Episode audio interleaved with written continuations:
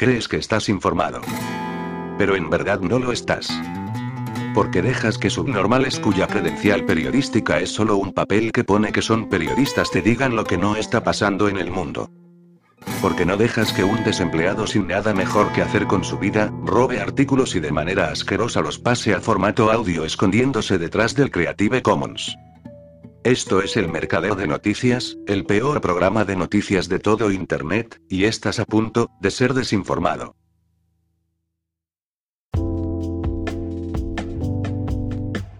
En 1939 acusaron a la URSS de repartirse Polonia con el Tercero Reich por la firma del pacto Molotov-von Ribbentrop. En 1945 la imputación subió de tono. La acusaron de repartirse Europa en el Tratado de Yalta. Luego se la calificó de país social imperialista. No es extraño que ahora, a pesar de su desmantelamiento, se mantenga ese calificativo u otros parecidos hacia Rusia, que fue el núcleo fundacional de la URSS. ¿Para qué se desmanteló la URSS? ¿Para convertir a un país imperialista en otro de la misma naturaleza? Pero nadie es capaz de explicar cómo se producen esas transiciones y retrocesos, que deben tener un carácter histórico tan importante como las propias revoluciones, porque convierten a un país en su contrario. En ciertos análisis, como el que ha publicado Izar Gorri, ese tipo de fenómenos surgen por arte de magia, casi de la noche a la mañana. A falta de explicaciones, el autor del artículo sale al paso con frases y tópicos trotskistas. En 1939 los trotskistas decían que los soldados alemanes de la Wehrmacht eran proletarios de uniforme, reclutados a la fuerza. El autor dice exactamente lo mismo. Los soldados ucranianos son proletarios secuestrados por el ejército ucraniano, página 10. Los nazis no son los ucranianos, sino los rusos. Rusia es el país del mundo donde hay más neonazis. O quizá habría que matizar. Tanto unos como otros son, igualmente, nazis, que no es más que la conclusión de toda una retaíla de tautologías. Todos los países capitalistas son iguales, todos ellos son capitalistas, y, a su vez, todos los países capitalistas, o por lo menos, los más grandes, son imperialistas. A continuación la letanía sigue encadenando una frase detrás de otra. No hay imperialistas buenos, una frase característica de los falsos internacionalistas, que se lavan las manos y se declaran neutrales entre unos y otros. Estamos contra todos, proclaman, porque todos son iguales. El proletariado necesita la aniquilación total del imperialismo en todas sus formas. Página 9. Al autor solo le faltaba añadir que esa aniquilación se deberá lograr en todas partes y al mismo tiempo, o sea el viejo trotskismo de siempre. Como todo es igual, las intervenciones rusas en el extranjero quedan equiparadas a las del Pentágono. Da lo mismo que entres en la casa de otro con o sin invitación. Si Rusia lleva al ejército ruso a Siria no es para apoyar a un gobierno legítimo de una agresión exterior, sino con segundas intenciones, que nadie ha explicado aún, pero tiene que haberlas. El ejército ruso mata igual que el estadounidense. En África ha cometido masacres indiscriminadas como la de Moura, página 6, matando a 200 civiles, lo mismo que en Alepo también mataban a los civiles porque así se ganan las guerras, sin necesidad de acabar con las tropas enemigas. Es una auténtica vergüenza tener que leer este tipo de falsedades en un medio como Izar Gorri, que están sacadas de la propaganda imperialista francesa. Los países imperialistas exportan capital, que es uno de sus rasgos económicos característicos, pero no todos los países que exportan capital son imperialistas. Los trotskistas ya lo dijeron también cuando la URSS construyó la presa de Asuán, la mayor obra de ingeniería del siglo pasado en África. Para ello la URSS no solo tuvo que exportar capitales para pagar un tercio del importe de las obras, sino que envió maquinaria e ingenieros que estuvieron trabajando en el lugar durante 11 años. No hay nada más alejado de un saqueo económico imperialista. La presa de Asuán no se construyó para evitar las inundaciones en Leningrado, ni los soviéticos se llevaron la electricidad a la URSS. La gigantesca infraestructura se quedó en Egipto y cambió la historia del país para siempre. Nadie en África lo ha podido olvidar. Cualquiera sabe, excepto el autor del artículo, según parece, que en los mercados financieros internacionales Rusia no tiene ningún peso, ni como inversor público, ni tampoco a través de sus bancos privados. Rusia no pinta nada en ninguna de las instituciones financieras internacionales, como el Fondo Monetario Internacional o el Banco Mundial. El rublo nunca ha sido una divisa de reserva para ningún banco central de ningún país y, desde luego, no puede hacer sombra al dólar. Rusia también vende grandes cantidades de armas a otros países. Es una de sus exportaciones más importantes porque son muchos los países que las demandan. Pero en la venta de armas no solo importa el volumen o el precio, sino también a quién se entregan y por qué. Las armas entregadas a Vietnam a través de la famosa ruta Ho Chi Minh, se utilizaron para derrotar a los imperialistas estadounidenses. Las armas vendidas a Malí sirven para sacar a los yihadistas y al ejército francés del país. No cabe duda de que al gobierno ruso se le pueden imputar muchos defectos, empezando por aquellas que tienen relación con su naturaleza capitalista, que es indiscutible. Pero para ese recorrido no hacen falta tantas alforjas, porque lo que se pretende debatir es si Rusia tiene razón al desencadenar una guerra contra la OTAN en Ucrania, y ahí solo cabe una respuesta posible, no acta para diletantes. La guerra de Rusia es totalmente legítima. Por consiguiente, no cabe dejarse engañar por las apariencias. Con todos sus defectos, Rusia se defiende de una agresión de las potencias imperialistas y, en tal contexto, es absolutamente canallesco calificar a la víctima como país imperialista y equipararla a sus agresores. El imperialismo es la sustitución de la libre competencia por los monopolios, que son capaces de dominar un mercado mundial. Para ello, a los monopolios no les bastan sus propias fuerzas. Necesitan un determinado tipo de Estado capaz de sostener esa dominación, no solo frente a la competencia, sino a otros Estados. Es lo que habitualmente se denomina como hegemonía, que es tanto económica como política, militar e ideológica. En 1945 Estados Unidos obtuvo su hegemonía en una parte del mundo, asociado a un reducido grupo de grandes potencias, y desde entonces pretende imponerla, no solo a los países socialistas, sino al resto del mundo, cualquiera que sea su modo de producción, es decir, incluyendo a otros países capitalistas. Esos países tratan de sacudirse el sometimiento de Estados Unidos y sus socios, cuya forma más atroz es la guerra. Su lucha es absolutamente justa y merece el apoyo de los antiimperialistas de verdad.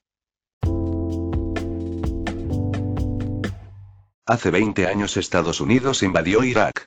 Bush describió la agresión militar como necesario para liberar a su pueblo y defender al mundo de un grave peligro. Unas semanas más tarde, se jactó de que la guerra había sido un éxito porque las tropas estadounidenses habían expulsado al dictador iraquí Saddam Hussein y derrotado a su ejército. Bush aterrizó en un portaaviones estadounidense y se enfundó un traje de las Fuerzas Aéreas estadounidenses al estilo de Tom Cruise en Top Gun, orquestando la sesión fotográfica más grandiosa de la historia de Estados Unidos. El tirano ha caído e Irak es libre, anunció bajo una gran pancarta que proclamaba misión cumplida.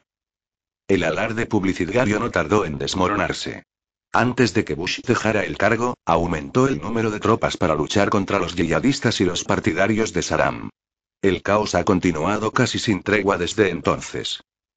Gran parte de las críticas a la guerra de Irak son el equivalente político de mirarse el ombligo. Se presta cierta atención, aunque quizá no la suficiente, a las posibles repercusiones regionales negativas. Tampoco se ha prestado suficiente atención, al menos al principio, a los importantes efectos sobre Rusia y China. Estas omisiones deben considerarse otros errores garrafales. Desde el principio Arabia Saudí se negó categóricamente a participar en la agresión. No aceptamos que esta guerra amenace la unidad o la soberanía de Irak, declaró un alto funcionario. Arabia Saudí permitió a los aviones de guerra estadounidenses utilizar sus bases aéreas, pero las relaciones han cambiado. Arabia Saudí ha estrechado poco a poco sus lazos con China y Rusia, esta última miembro asociado a la OPEP. En los últimos años los saudíes han insistido en que pretenden evitar verse arrastrados a lo que Estados Unidos denomina competición de grandes potencias, según Gerald Feyerstein, ex embajador estadounidense en Yemen. Los saudíes han dejado claro que sus intereses se centran en mantener una relación sólida con su principal socio en materia de seguridad, Estados Unidos, su principal socio económico, China, y su principal socio en la OPEP, Rusia. La guerra de Irak ha alterado radicalmente los puntos de vista saudíes hacia Estados Unidos y estos cambios se reflejan ahora dramáticamente en los asuntos internacionales. Durante la Guerra del Golfo de 1990-1991, cuando Estados Unidos encabezaba el desalojo de las fuerzas invasoras iraquíes de Kuwait, Moscú ayudó a los estadounidenses facilitando el paso de vuelos militares sobre Rusia. Pero en 2003 Rusia consideró la guerra de Irak como una violación del derecho internacional y un ataque a un gobierno con el que Moscú había mantenido relaciones diplomáticas y comerciales. Putin intentó frenar las tendencias unilaterales de Estados Unidos. En los Balcanes se opuso a la guerra aérea de Clinton contra Serbia y en favor de Kosovo. En marzo de 2003 pidió el fin de la guerra de Irak.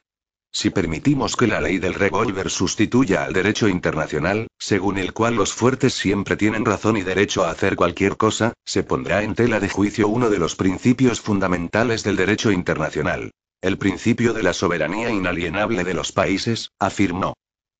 Desde entonces, Putin ha protegido a quienes considera sus amigos, incluido el gobierno sirio dirigido por Bashar al-Assad, diplomática, política y militarmente. Rusia ha proporcionado bombardeos aéreos para paralizar a los yihadistas, ayudando al ejército de Assad y a sus aliados libaneses a hacerlos retroceder hacia el noroeste de Siria. Rusia ha llenado el vacío dejado por Estados Unidos. El firme apoyo aflojó después de que Estados Unidos, escaldado en Irak, se negara a apoyar plenamente incluso a los rebeldes moderados. La disposición de Irán a suministrar aviones no tripulados a Rusia para que los utilice en sus bombardeos sobre Ucrania es la última manifestación del nuevo papel de Moscú. Mientras tanto, la influencia económica de China en Oriente Medio se ha visto reforzada por la ineptitud de Estados Unidos en Irak. La región se ha incorporado a los planes de la nueva ruta de la seda, desvelados en 2013. En 2020 China fue uno de los mayores importadores de petróleo de Oriente Medio. Antes China se centraba en sus cercanías y en cuestiones económicas. Ahora se encuentra en el centro de la diplomacia mundial. Su ayuda para reanudar las relaciones diplomáticas entre Arabia Saudí e Irán es un ejemplo llamativo. Los saudíes fueron en su día aliados incondicionales de Estados Unidos. También lo es el plan de Pekín para poner fin a la guerra en Ucrania fomentando un alto el fuego y conversaciones de paz. Los planificadores de la guerra de Bush tenían en mente la organización de un nuevo Oriente Medio. No pensaron que la guerra de Irak y su ineptitud se vería como una apertura a nuevas actividades políticas y militares exteriores por parte de Rusia y China. La guerra de Irak puso fin a una era de arrogancia occidental sobre la teoría y la práctica de la promoción de la democracia, escribe Louise Faucet, profesora de Relaciones Internacionales de la Universidad de Oxford. Para Rusia y China, la guerra de Irak ha contribuido así a erosionar el mito de la omnipotencia occidental y a convertir Oriente Medio en un espacio competitivo de oportunidades económicas y estratégicas. La estrechez de miras y las falsas expectativas contribuyeron a configurar estas nuevas realidades geopolíticas, al igual que los engaños utilizados por el gobierno de Bush para promover la guerra. La razón declarada de la invasión era impedir que Irak desarrollara armas de destrucción masiva nucleares, químicas y biológicas. A pesar de la insistencia de Bush y sus funcionarios en que tales programas existían, no se encontró ninguno. El gobierno estadounidense y sus funcionarios de inteligencia también han insistido en que Saddam Hussein estuvo implicado en los atentados de Al-Qaeda de 2001 en Nueva York y Washington. Pero la historia demuestra que no es así. Las acusaciones estaban llenas de basura, afirmó Robert T. Kelly, investigador asociado del Instituto Internacional de Estocolmo para la Investigación de la Paz, SIPRI. Kelly formó parte de un equipo del Organismo Internacional de Energía Atómica que investigó la afirmación de que Irak tenía armas nucleares. Prevalecieron la política, la conformidad y el pensamiento de grupo, escribe Kelly en un ensayo en un ensayo publicado por el SIPRI el 9 de marzo. El resultado de todo esto fue una guerra que mató a cientos de miles de personas y alimentó años de inestabilidad en Irak y en toda la región. El IPC acaba de publicar un informe de 36 páginas, para cuya elaboración reclutó a unos 150 colaboradores de renombre. Sus conclusiones han sido reproducidas de la manera acostumbrada por casi todos los medios de comunicación del mundo. Como es habitual, el informe manipula un concepto, la temperatura media mundial, que no tiene ningún sentido físico real. Según el IC, en los últimos 150 años, un siglo y medio que coincide con lo eso que llaman revolución industrial, dicho promedio ha aumentado 1,09 grados centígrados. Para tener un punto de referencia físico. En muchos puntos de la península la temperatura sube de la mañana al mediodía, es decir, en 8 horas, 20 grados centígrados y nadie se ha lamentado nunca de un cambio mucho más brusco y, desde luego, totalmente real. Luego esa temperatura real vuelve a bajar a la misma velocidad a la que ha subido, sin que a nadie se le ocurra hablar de la temperatura media. Según el IC, el impacto de los gases de efectos invernadero sobre la temperatura media ha sido un aumento de 1,07 grados, lo que significa que la única causa de la variación del promedio es la industria. En otras palabras, la temperatura media casi no cambia por causas naturales. Las miles de investigaciones realizadas sobre las variaciones de las temperaturas antes del siglo pasado, en épocas en las que la humanidad apenas liberaba gases de efecto invernadero, se pueden tirar a la basura. Han trabajado para nada. Solo se debe atender a lo que digan los expertos que redactan los ridículos informes del IC. La mayor parte del documento trata sobre la manera de reducir, y eventualmente eliminar, las emisiones del maldito CO2. Sin embargo, no hay la más mínima mención a la cuestión candente. La energía nuclear. Es algo más bien político sobre la que el IC no ha sido capaz de ponerse de acuerdo. Si el IP no se moja es porque, posiblemente, ciertas sectas pseudoecologistas, como Greenpeace, presionan contra la energía nuclear, lo que deja en mal lugar el famoso consenso científico que el IP se enorgullece de encarnar. A pesar de que el informe habla largo y tendido de las políticas que deben aplicarse para reducir las emisiones de gases de efecto invernadero, sobre todo en los ámbitos de la energía, el transporte, la industria, la agricultura y el urbanismo, no hay ninguna evaluación del coste económico de la transición ecológica. Da la impresión de que es gratis. Es otro informe vacío del IPC en el que falla la física y también la economía. Ante este aspecto, ante este giro que la trayectoria de la humanidad ha tomado de forma inducida y forzada, no importa hoy mucho más, ni siquiera esta guerra de Ucrania, igual de creada y cumpliendo su papel accesorio de gran distracción al ataque biológico que la humanidad sufre desde noviembre de 2019 y que la oligarquía quiere hacer global pero no termonuclear, lo que perjudicaría su proyecto transhumanista final. Estamos siendo conducidos paso a paso hacia una nueva realidad social totalmente fabricada por una casta privilegiada que ha comprendido que el sistema clásico de Estado-mercado ha llegado a su fecha de caducidad. Esta nueva realidad, fabricada e impuesta tan coercitivamente como la otra, es la del mundo 100% digitalizado donde el ser humano ya no se adapta, sino que es parte integrante del mismo, fusionado con la maquinaria digital. Este es el mundo del transhumanismo, que al igual que el viejo mundo tendrá dos velocidades, dos castas distintas como ya ilustró muy bien Fritz Lang en 1927 en su notable Metrópolis.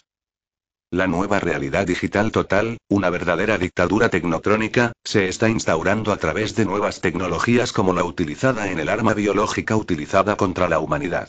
La tecnología del ARN mensajero o ARN, que provoca intencionadamente la enfermedad, la discapacidad y la muerte con el objetivo final de crear cuerpos híbridos humano barra máquina a través de nanotecnología programable y sensible a las ondas electromagnéticas, fusionándose con una nueva realidad digital del todo conectado y su red de control planetario. Esta nueva realidad social transhumanista tendrá, como la vieja realidad, dos cascas y dos velocidades, ¿por qué cambiar una receta elitista que funciona también para la casta privilegiada? Esta tendrá como objetivo el santo grial elitista. La fuente de la juventud, para resumirlo lo mejor posible. Para la plebe que sobreviva al holocausto eugenésico en curso y por venir, si se lo permitimos, los psicópatas de turno eliminarán el 90% de la población mundial, es decir, unos 7.000 millones de personas, será una esclavitud tecnotrónica perpetua en una inteligente mezcla de 1984, Un Mundo Feliz, Minority Report, Brasil, Gataka y Blade Runner para ilustrarlo lo mejor posible, todo ello potenciado por el crédito social al estilo chino. Una de las tecnologías utilizadas para lograr este objetivo final es la nanotecnología de ARM que se ha inyectado en cientos de millones de personas en todo el mundo desde 2020, una tecnología cuyas patentes son explícitas sobre su función y capacidad, ver nuestras traducciones de la investigación de Karen Kingston sobre este tema en este blog. La tecnología transformadora del genoma humano ya está instalada en muchas personas de este planeta, a la espera de ser activada para los supervivientes, en un entorno 5G barra ciudad inteligente y más allá. En este sentido, el 12 de septiembre de 2022, el presidente yankee Joe Biden firmó la orden ejecutiva sobre avance de la biotecnología y la innovación bioindustrial para una bioeconomía estadounidense segura y sostenible.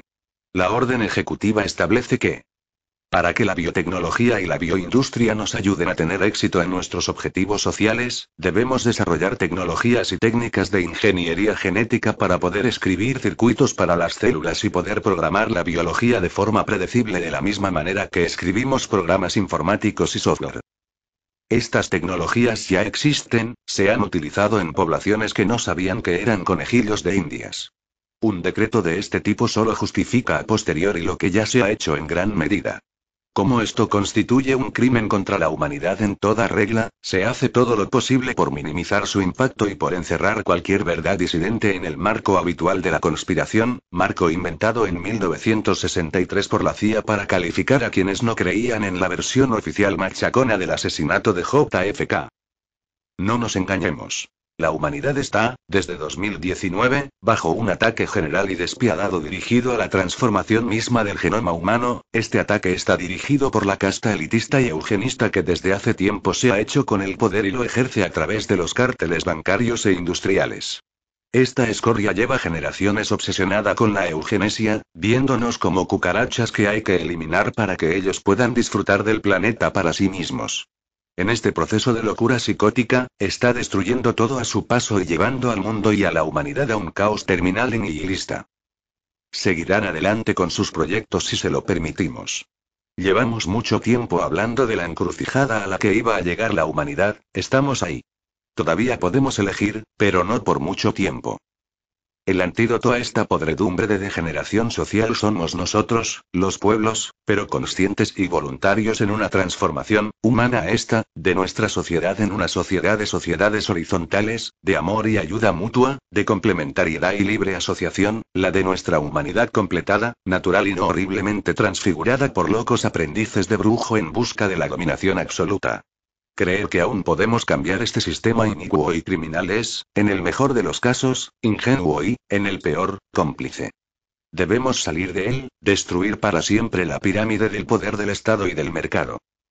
El monstruo transhumanista que está saliendo de su crisálida es el resultado lógico del sistema vigente, que se ha vuelto incapaz de reproducirse y perpetuarse.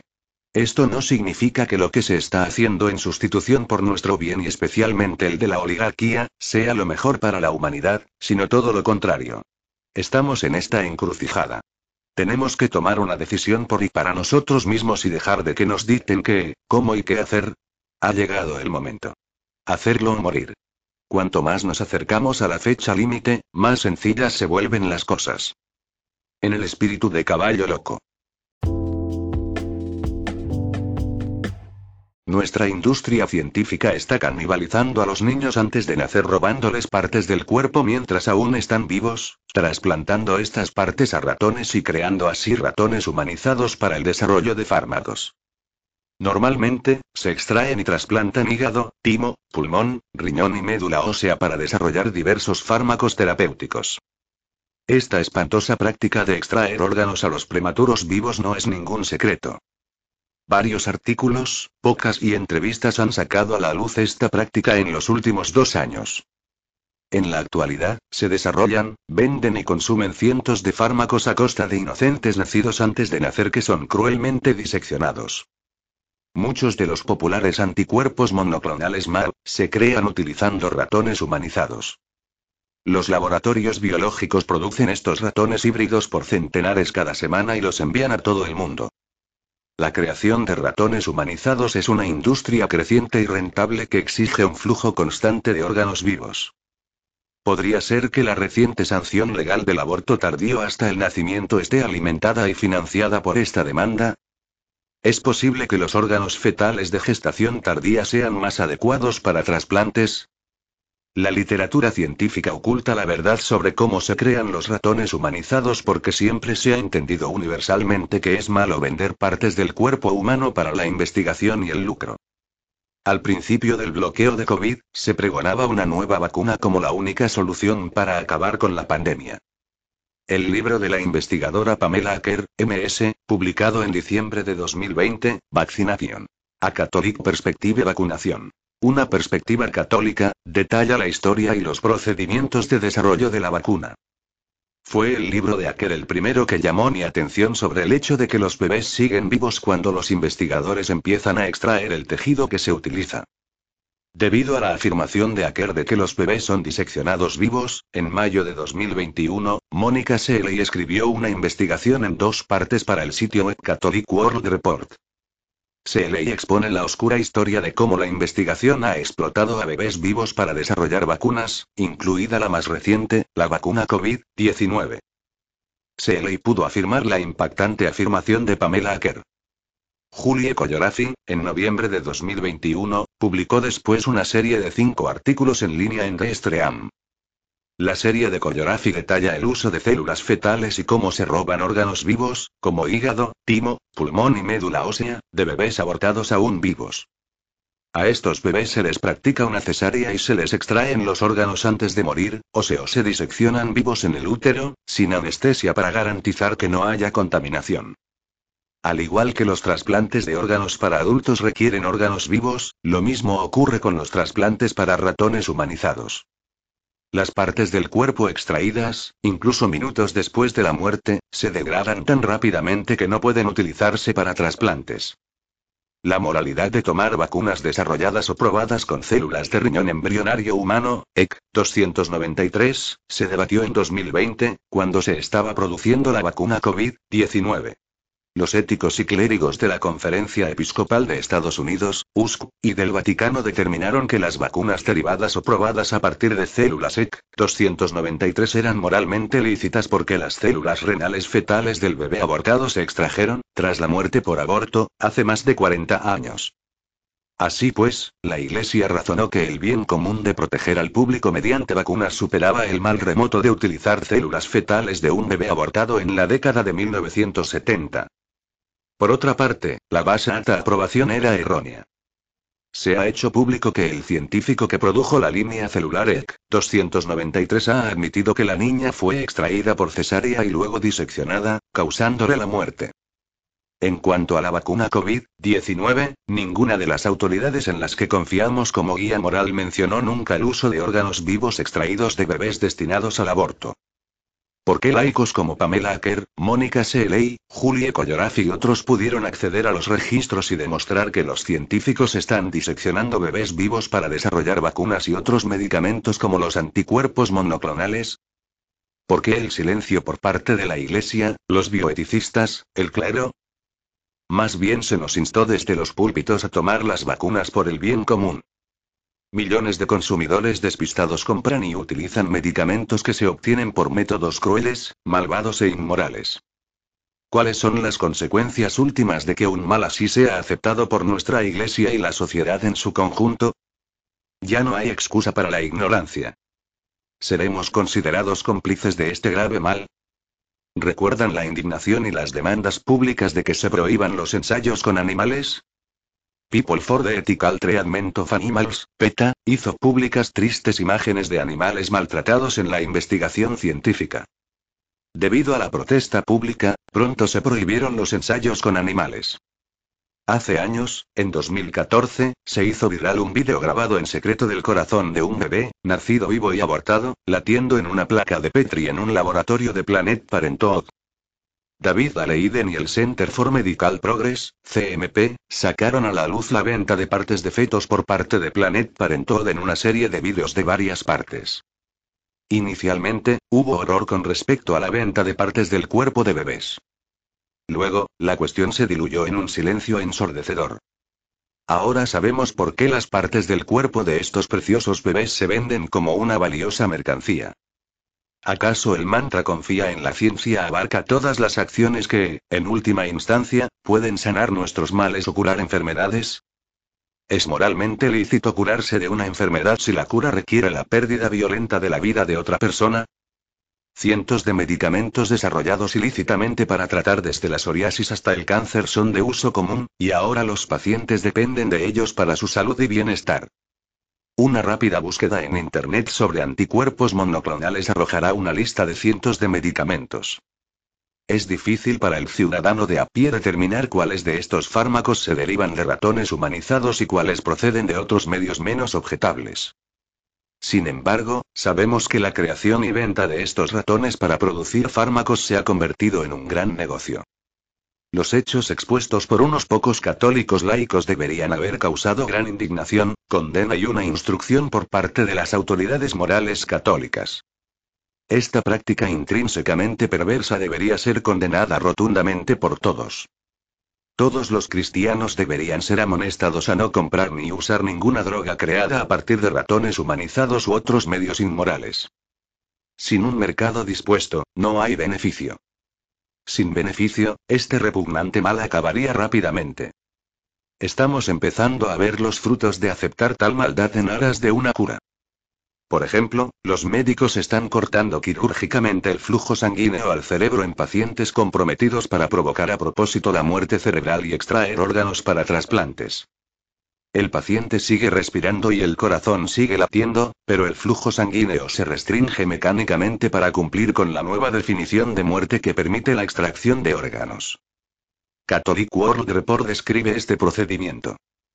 Es terrible que ya no podamos confiar en que la comunidad médica proporcione medicamentos y tratamientos médicos ética y moralmente aceptables.